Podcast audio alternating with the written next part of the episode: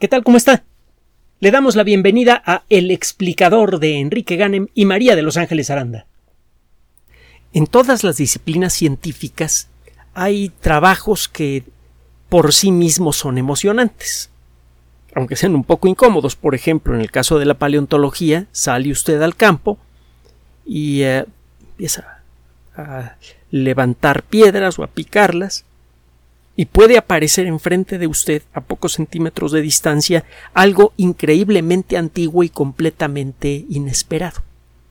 Ha sucedido con mucha frecuencia. La emoción del descubrimiento es instantánea y muy poderosa. Eh, quienes narran eh, con mucha eh, claridad esta emoción son, por ejemplo, los personajes que descubrieron algunos de los fósiles prehumanos más significativos. Está el caso del matrimonio Leakey, se escribe Leakey con Y al final, que descubrió los primeros fósiles abundantes prehumanos en África. Ya se habían descubierto otros, pero los que descubrieron ellos fueron especialmente significativos y con el paso de los años llegaron a, juntar una gran cantidad de descubrimientos muy valiosos y eh, muchos de esos descubrimientos se hacían a veces eh, eh, por accidente, por verdadero accidente. En una ocasión, Licky se tropezó con una piedra, se volteó para darle una patada y resultaba, resultó ser un cráneo de una, de una especie hasta entonces desconocida y que está estrechamente emparentada con nosotros. Un descubrimiento muy valioso. Es una emoción instantánea. Lo mismo le pasó a Donald Johansson y a su equipo Tim White y otros investigadores cuando eh, trabajaban en, un sitio que ya había sido revisado muchas veces antes. Era el último día de, eh, que tenían para poder hacer investigación en ese lugar. Eh, se les acababa el presupuesto. Y era la tarde, ya se, se estaba acabando el día, eran los últimos minutos que tenían en toda la temporada para hacer algún descubrimiento que hiciera, que valiera la pena que pudiera justificar el gasto de haberlos enviado al noreste de África. Y eh, en, el último momento, literalmente, quizá porque la luz del sol dio en el ángulo correcto, empezaron a ver unos huesos y cuando eh, eh, se fijaron bien en la pared que tenían enfrente, se dieron cuenta que estaba llena de huesos y que esos huesos claramente pertenecían a una especie estrechamente relacionada con, el género humano, pero inmensamente más antigua que cualquier cosa conocida hasta ese momento.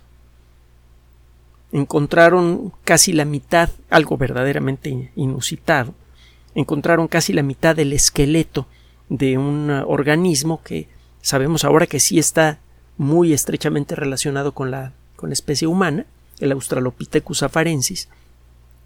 Y probablemente ha escuchado usted la historia la emoción del descubrimiento fue enorme y eh, esa tarde, bueno, esa noche se llevaron los restos que pudieron sacar al campamento, los colocaron en el piso, comenzaron a limpiarlos y a colocarlos más o menos en el orden que, que habrían llevado en vida. Y eh, mientras tanto, una grabadora estaba repite y repite eh, una cinta de los Beatles, y es por eso, en honor a una de las canciones más conocidas de este grupo, que bautizaron a, a este esqueleto, a Lucy. Otros trabajos en el mundo de la paleontología requieren de más esfuerzo sistemático lejos del campo en el laboratorio. Y no es solo sino hasta que se junta suficiente evidencia generada por máquinas, por análisis numéricos en una computadora, o por estudios realizados en el laboratorio con la ayuda de un microscopio, que de pronto se da usted cuenta de algo completamente inesperado. Tiene tiempo que la paleontología, que es la disciplina que estudia las evidencias más antiguas de vida, utiliza las herramientas más modernas del mundo de la ciencia para hacer investigación. Durante mucho tiempo los paleontólogos trabajaron con sus ojos apoyados con lupas y a veces con microscopios, y con herramientas para picar piedra. Mucho del trabajo físico del paleontólogo pues no era muy diferente al de un minero o al de un eh, constructor medieval de catedrales. se utilizaban más o menos los, mismos eh, elementos de trabajo, las mismas herramientas, pero ahora se utilizan computadoras con eh, sistemas de cómputo avanzados, ahorita le voy a mencionar algunos, se utilizan sistemas de tomografía axial computarizada de alto voltaje para poder obtener imágenes tridimensionales en rayos X de los fósiles que uno quiere estudiar y luego poder con la ayuda de la computadora generar una imagen de lo que hay en el interior de ese fósil y esto le ahorra algunas décadas de trabajo al paleontólogo. Porque limpiar un fósil, sobre todo uno de dinosaurio, puede ser un trabajo muy, muy, muy, muy largo y muy lento, tiene que ser muy minucioso. Y además hay partes de los fósiles que nunca se pueden limpiar, no sin arriesgarse a romperlos pero usted puede ver ahora el interior de esos fósiles con gran detalle gracias a la tomografía axial de alto voltaje.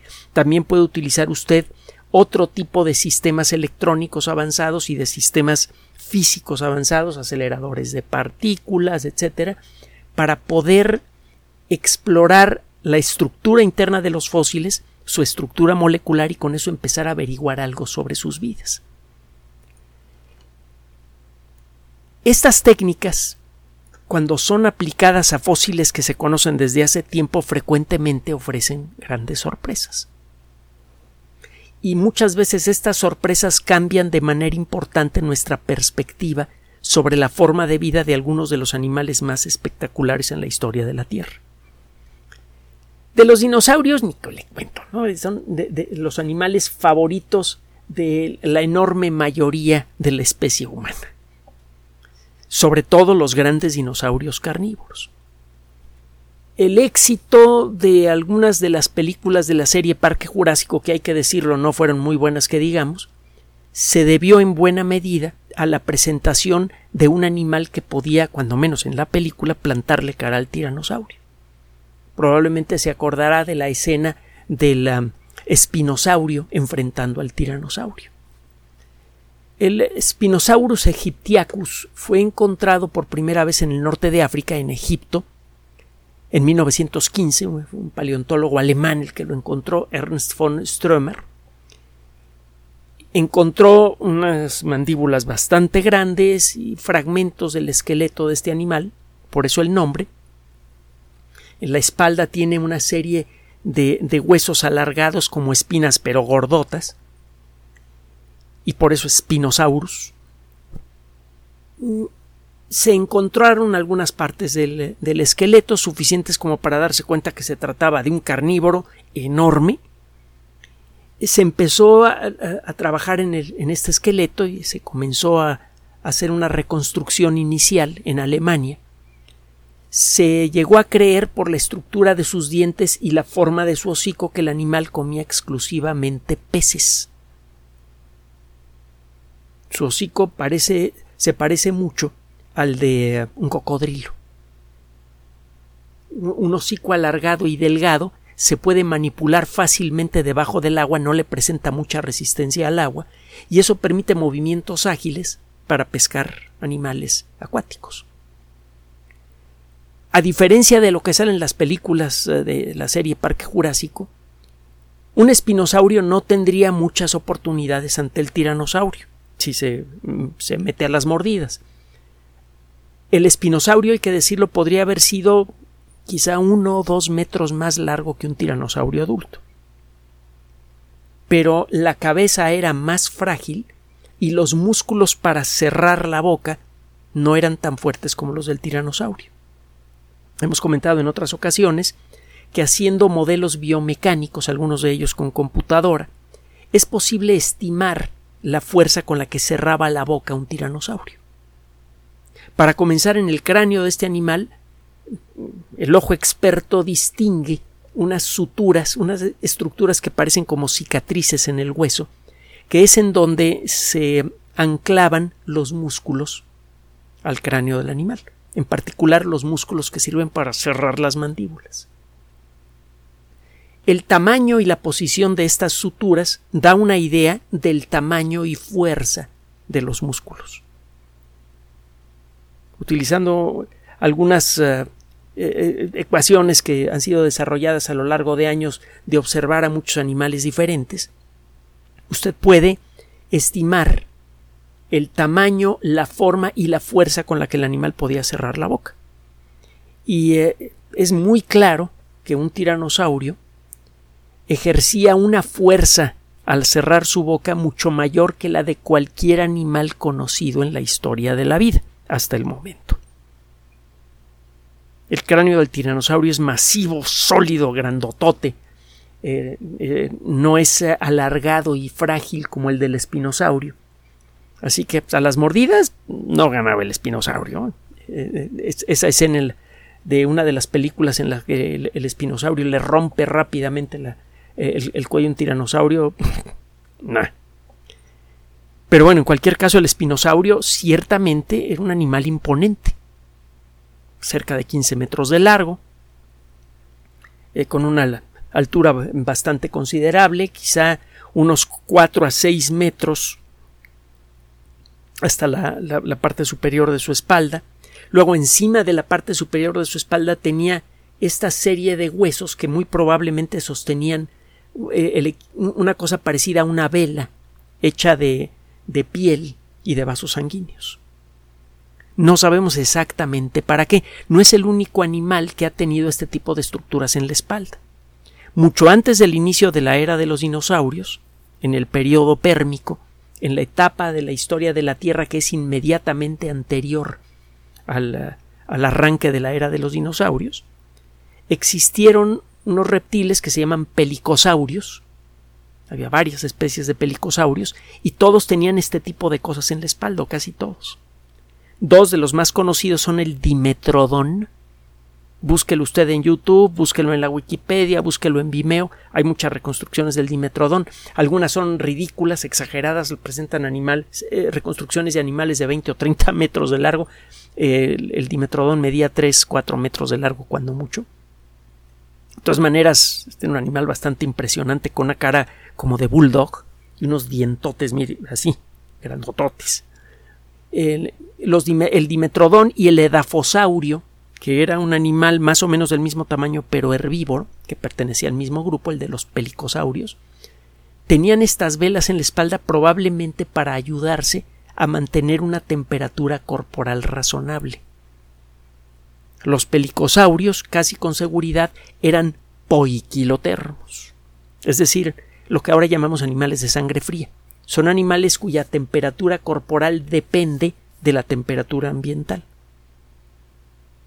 Como las reacciones químicas que ocurren en el interior de una célula operan mejor a ciertas temperaturas, si usted tiene un animal poiquilotermo que no puede controlar su temperatura interior en un ambiente muy cálido o muy frío, estos animales se vuelven torpes. Las reacciones químicas en sus células no operan a la velocidad suficiente.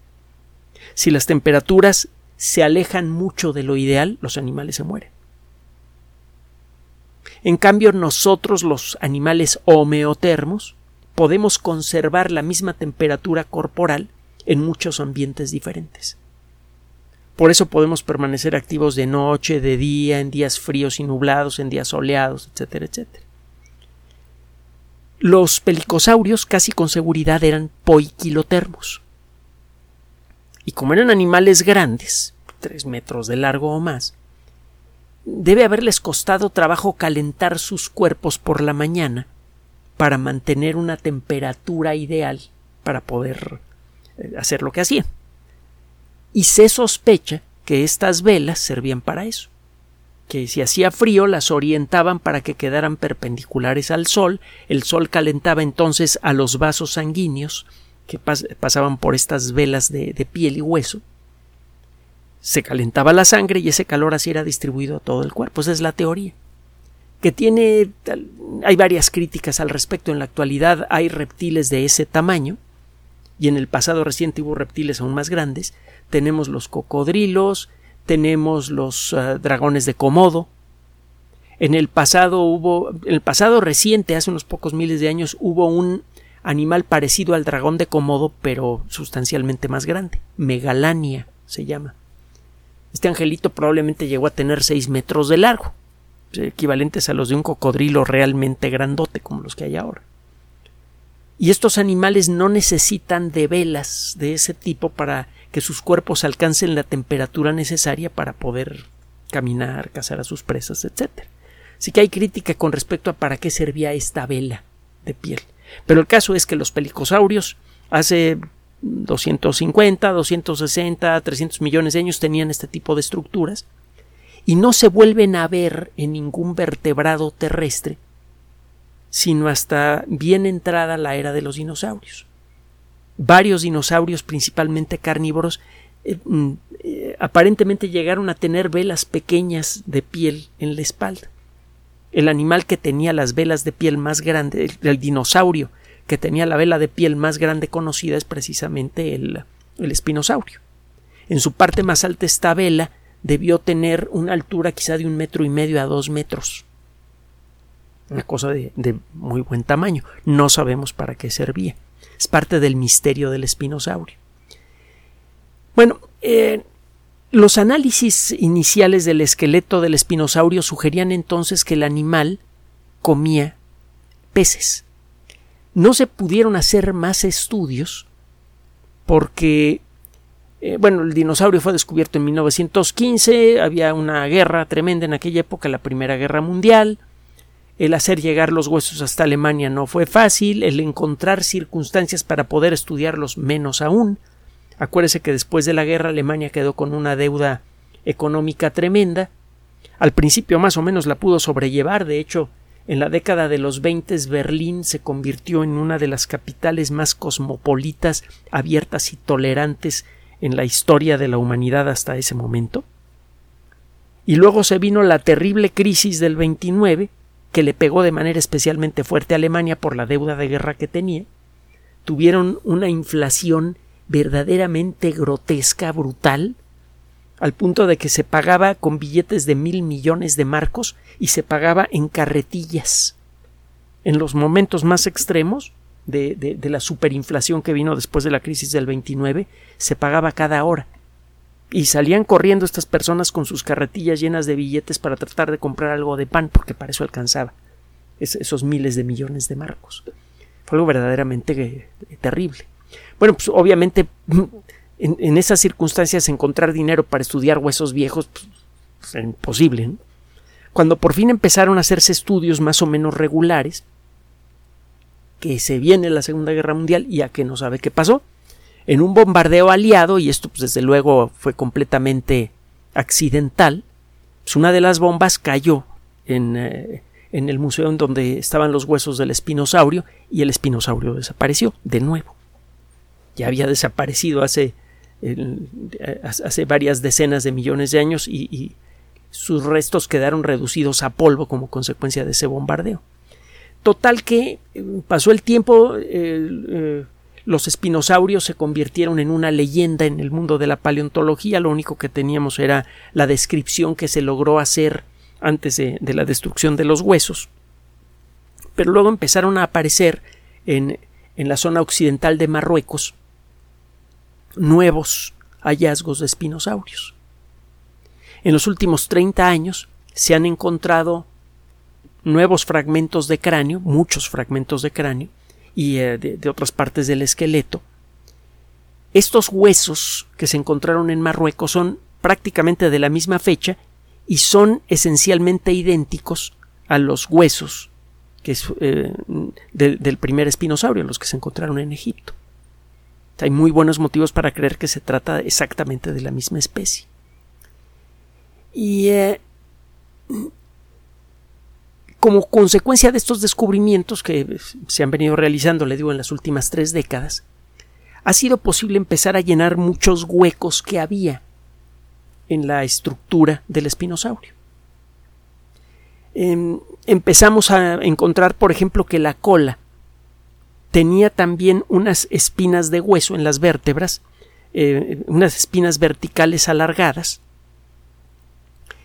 y eh, bueno, pues a la hora de hacer una primera reconstrucción, la cola resultaba ser delgada y, eh, y alta, como aplastadita, con un perfil similar al cuerpo de un pez.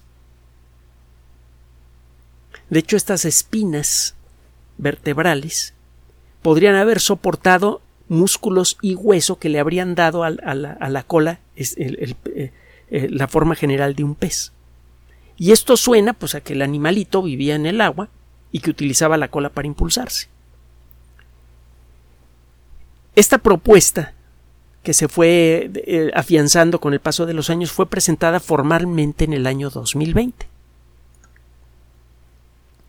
Y eh, también había motivos para creer, hay motivos para creer que las patas delanteras y las patas traseras probablemente tenían una eh, una especie de, de telita hecha de piel que unía los dedos. Es decir, que este, este animal probablemente tenía patas palmeadas, como las de los patos. Esto de nuevo sugiere que el animal probablemente vivía en el agua. Y eh, la última vez que, se, eh, que platicamos de los espinosaurios en este y en otros espacios, le ofrecimos las conclusiones del equipo de investigación que hizo hasta, hasta, ese momento el estudio más avanzado del espinosaurio y la propuesta era el espinosaurio era un animal que vivía mayormente en el agua. Bueno, dicen que es de sabios cambiar de opinión. El mismo equipo de investigación que propuso esto hace algunos años, un equipo de la Universidad de Chicago, dirigido por eh, el profesor Paul Sereno, que eh, es eh, un paleontólogo que ha aparecido en, muchos programas sobre dinosaurios en los, últimos años, en las últimas décadas, presentan los resultados de un nuevo análisis más completo de los huesos del espinosaurio. Entre otras cosas, lo que se hizo fue someter estos huesos a los sistemas de tomografía axial computarizada que le mencioné hace rato. Eso permite ver el interior de los huesos sin tener que rebanarlos. Los animales que tienen un estilo de vida acuático y que flotan con facilidad generalmente tienen huesos relativamente poco densos, igual que las aves, que son animales que tienen que flotar en el aire. La parte exterior del hueso es rígida, pero en el interior encuentra usted una serie de postecitos de trabéculas, que como se llaman, que sirven para darle rigidez al hueso, pero esas trabéculas dejan mucho hueco en el interior. Eso reduce la densidad del hueso sin reducir mucho su resistencia. En el interior del hueso hay una serie de columnas que se disponen en tres dimensiones y que refuerzan la estructura externa del hueso, aunque el hueso sea relativamente delgado. De esta manera el hueso puede ser ligero y el animal puede flotar en el agua o volar por los aires y al mismo tiempo puede contar con huesos fuertes que pueden servir de apoyo para músculos fuertes también que sirven para nadar o volar según el caso. Bueno, estos investigadores se pusieron a estudiar primero la estructura de los huesos con tomografía axial. Y eh, lo, a partir de eso pudieron determinar también de mejor manera cuál es la forma de las suturas donde se anclaban los músculos a los huesos. Esto permitió hacer una reconstrucción más completa de qué músculos y de qué tamaño existían en los brazos y en las piernas del animal. Lo primero que encontraron estos investigadores es que estos animales tenían muchos músculos en los brazos y en las piernas. Los huesos eran relativamente ligeros, pero no tan ligeros como se creía. Resulta que la pared del hueso es bastante más gorda de lo que se calculaba. Sí tiene huecos en su interior este hueso, pero no muchos. Los huesos de este animal eran densos. Y eso significa, junto con los músculos abundantes, que el animal no habría podido flotar fácilmente. Le habría costado trabajo flotar.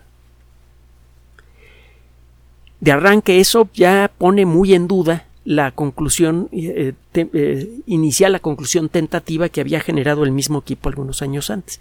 Pero hay algo más. Es aquí en donde entran las matemáticas.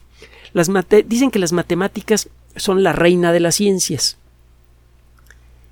Las matemáticas son, a final de cuentas, herramientas que utilizamos para representar ideas lógicas de la manera más precisa posible.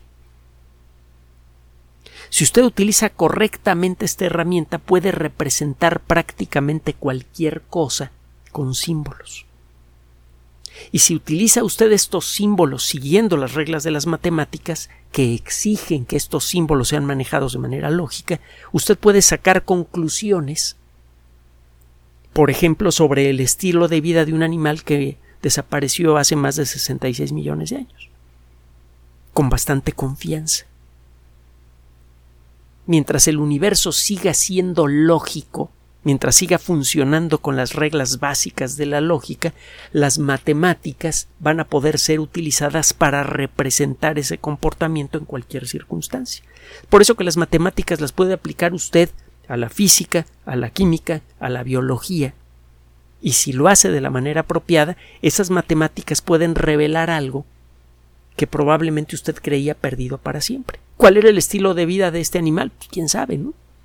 Bueno, gracias a las matemáticas podemos empezar a decidir qué podía y qué no podía hacer este animal. Resulta que mm, se han desarrollado fórmulas para calcular qué tan cuánta energía se necesita para mover por ejemplo el cuerpo de un animal como la anguila o la cola de un cocodrilo en agua cuánta energía se necesita para poder producir un impulso suficientemente grande para mover a un animal. Es posible estimar el peso del, espinosaurio basado en nuestros nuevos estudios.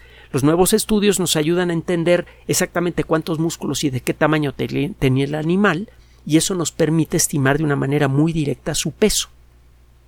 Si sabemos su peso, sabemos cuánta energía se necesitaría para impulsar el cuerpo hacia adelante. Y podemos averiguar un montón de otras cosas más. Bueno, se empezaron a aplicar estas fórmulas a modelos tridimensionales en computadora del espinosaurio, modelos refinados basados en las observaciones por tomografía axial computarizada. Estos estudios parten de los fósiles, pero una vez que estudia usted el fósil con tomografía y que ha hecho un modelo tridimensional, ha escaneado en tres dimensiones los fósiles, los huesos de, de, este animal, los fósiles ya los deja usted de un lado. Y lo demás lo está trabajando usted en la pantalla de una computadora y con símbolos, con matemáticas. Bueno, toma usted este modelo tridimensional en la computadora, aplica una serie de principios que han sido elaborados por biólogos a lo largo de, de, varias décadas y con eso puede calcular cuánto pesaba el animal y cuánta energía podía producir la cola al moverse y encontraron que en relación al peso total del animal, la cola produciría una energía de impulso diez veces menor, en términos toscos, que la que produce la cola de un cocodrilo. La cola de un cocodrilo produce un cierto impulso que puede mover al animal a una X velocidad. Usted puede con estas fórmulas decidir cuánta energía eh, eh, produce una cola de tantos metros de largo con tantos músculos. Sabe cuánto impulso en numeritos. Y sabe cuál es el peso del animal en numeritos. Obviamente, si el animal no pesa demasiado, como el caso de los cocodrilos, y tiene una cola fuerte, el movimiento de la cola podrá ser suficiente para conseguir que el animal pueda nadar en forma efectiva. Bueno, al aplicar esas mismas fórmulas al espinosaurio, que tiene un cuerpo mucho más grande en relación a su cola, se encuentra que la cola, que a la cola le falta como 10 veces más fuerza para poder mover a un animal de ese tamaño con la agilidad con la que se mueve un cocodrilo. La cola apenas habría podido impulsar por momentos al animal hacia adelante, unos pocos segundos y no habría podido impulsarlo a una velocidad importante. existen otros factores que están empezando a tomarse en cuenta que no, eh, no había sido posible considerarlos en el primer trabajo. Por ejemplo, la resistencia del cuerpo. Si usted trata de mover un objeto muy ancho por el agua, la resistencia del agua al avance de ese objeto ancho va a ser muy importante. Es por eso que todos los peces, cuando menos los que se mueven rápido, tienen forma eh, como de navaja, como de cuchillo, sea horizontal o vertical, para poder cortar el agua. le presentan poca superficie al, al agua cuando avanzan, van cortando el agua. El espinosaurio no podía hacer esto. Su cuerpo debió presentar una resistencia muy importante al avance. Entonces vaya usted sumando, el animal era bastante más pesado de lo que se creía. Sus huesos eran muy densos, no facilitaban la flotación. Su cola era como diez veces menos potente de lo necesario para conseguir que el animal se pudiera mover rápidamente. Y además la forma general de su cuerpo debió generar mucha resistencia al avance no importa que el animal tuviera patas palmeadas o no. Se puede calcular la fuerza de impulso que generarían las patas al moverse y sumársela al movimiento de la cola. Aún así no salen los números. La cantidad de energía generada por un pataleo de las patas grandotas del espinosaurio, asumiendo que, que, fueran palmeadas y que impulsan mucha agua hacia atrás, el pataleo de esos animales sumado al movimiento de la cola, se queda muy por abajo de lo mínimo necesario para conseguir que el espinosaurio pudiera moverse eh, con cierta agilidad por el agua. Esto significa. Ah, y me falta otro detalle más: la espina en la espalda. Los cocodrilos, para poder maniobrar rápidamente, generalmente acuestan el cuerpo en la dirección en la cual quieren dar la vuelta, igual los tiburones. Al mismo tiempo que inician una vuelta, giran su cuerpo, hacen rotar su cuerpo en el eje que va de la nariz hacia la cola. Lo mismo pasa, por cierto, con los aviones de combate. Y por las mismas razones. Para poder seguir cortando el aire o el agua de la manera correcta al cambiar de, dirección, tienen que eh, rotar sobre su eje eh, longitudinal, sobre su eje más largo.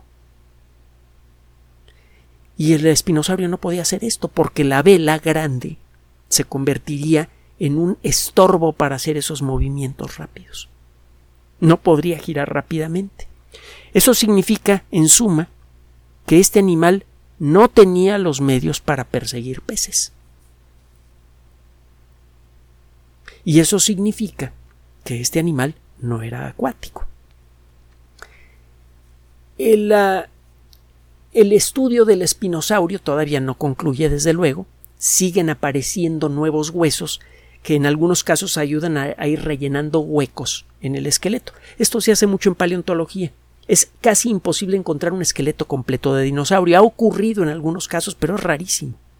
Normalmente encuentra usted el 30% de un esqueleto y más adelante encuentra usted otro esqueleto de un animal más o menos del mismo tamaño, entonces hace usted una reproducción de los huesos del segundo animal que no existen en el primero y les cambia la escala. Si este animal es 5% más pequeño, si el cráneo de este animal es 5% más pequeño del, del primer ejemplar que tiene usted, pues entonces los huesos que va usted a utilizar de relleno, los huesos em, reconstruidos que va a, utilizar usted de relleno, los copia del segundo animal y los hace crecer en un 5% o en el porcentaje que corresponde y los coloca en su lugar.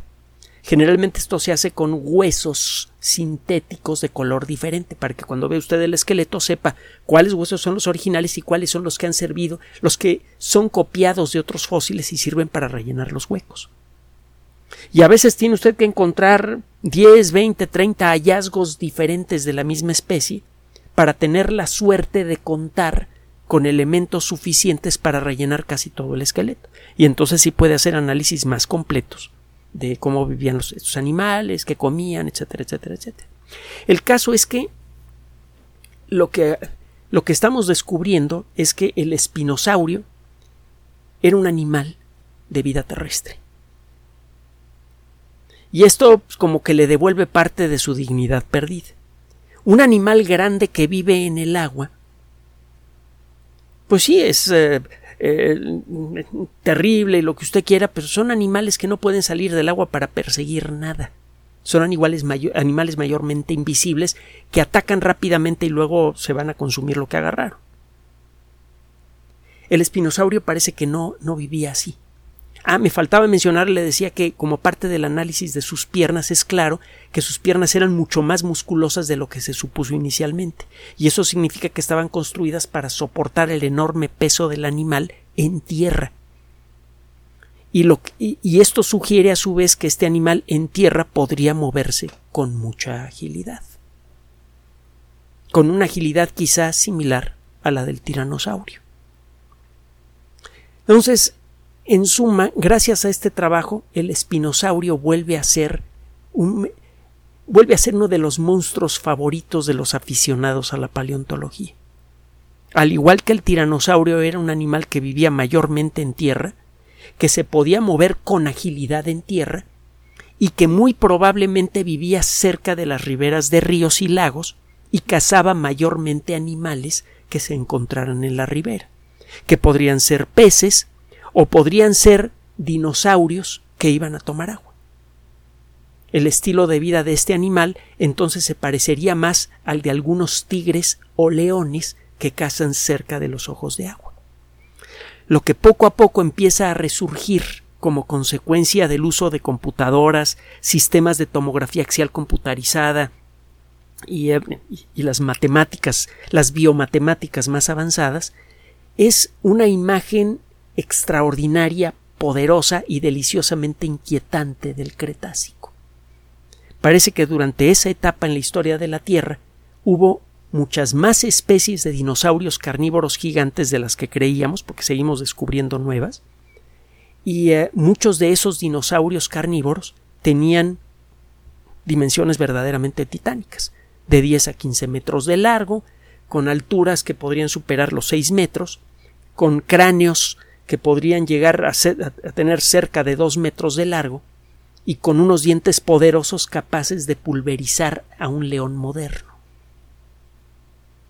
Gracias a este tipo de trabajos, de las pantallas de cómputo y de las matemáticas aplicadas a la biología, empieza podemos echar un vistazo, aunque sea fugaz, a lo que podría haber sido la época más emocionante, poderosa y aterradora en la historia de la vida en los continentes de la Tierra. Gracias por su atención. Además de nuestro sitio electrónico www.alexplicador.net, por sugerencia suya tenemos abierto un espacio en Patreon, el explicador Enrique Ganem, y en PayPal, el explicador patrocinio por los que gracias a su apoyo sostenemos este espacio. Puede usted descargar gratuitamente estos audios en formato MP3 en Spotify y en iTunes como El Explicador sitio oficial y en SoundCloud como El Explicador y con formato de video en YouTube en El Explicador sitio oficial. Recuerde nuestras redes sociales de siempre, Twitter Enrique-Ganem y en Facebook Enrique Ganem sitio oficial, El Explicador y los grupos que usted ya conoce. Finalmente, el explicador siempre somos María de Los Ángeles Aranda y Enrique Ganem. Gracias.